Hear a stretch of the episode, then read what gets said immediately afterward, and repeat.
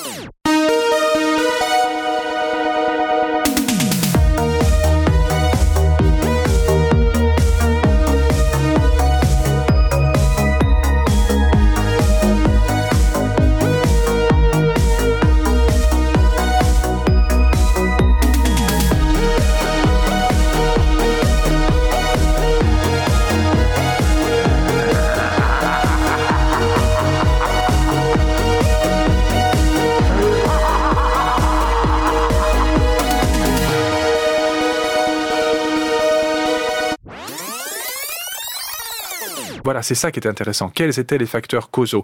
Et puis, on en a des traces archéologiques euh, avec des squelettes retrouvés en Pologne par exemple ou, même à Venise avec tantôt une, serpe euh, au milieu du cou, tantôt des entraves au niveau des, membres inférieurs, euh, tantôt une brique enfoncée dans le, fond de la gorge. Ce cas est douteux sur le plan archéologique. Malgré tout, il, fait l'objet d'études multiples.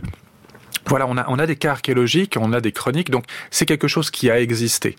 Je pense que l'historien euh, ne doit doit avant tout se poser la question, quand il s'agit de phénomènes surnaturels, non pas de est-ce que ces phénomènes ont véritablement existé, mais pourquoi les gens y croient? C'est la même question avec les fantômes qu'on se posait à une précédente émission, Xavier. C'est euh, la question n'est pas est-ce que les fantômes existent, c'est à qui servent les fantômes? Eh bien, la même question peut se poser également avec cette autre forme métaphorique de non-mort ou de mauvais mort ou de mort qui ne se tient pas tranquille, les vampires.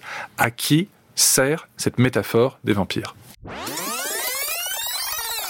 Moi, j'ai été frappé euh, de voir à quel point l'utopie, ces dernières années, euh, était un peu rongée, un peu vue de manière péjorative, un peu vue de façon réductrice, comme si être utopiste aujourd'hui, euh, croire à un futur meilleur, c'était quelque chose de, disons, complètement candide et même peut-être euh, dommageable, enfin qui faisait perdre du temps. Alors qu'en réalité, l'appétit que nous avons pour la dystopie, euh, c'est le reflet de notre angoisse de la violence, de cet éternel retour de la violence.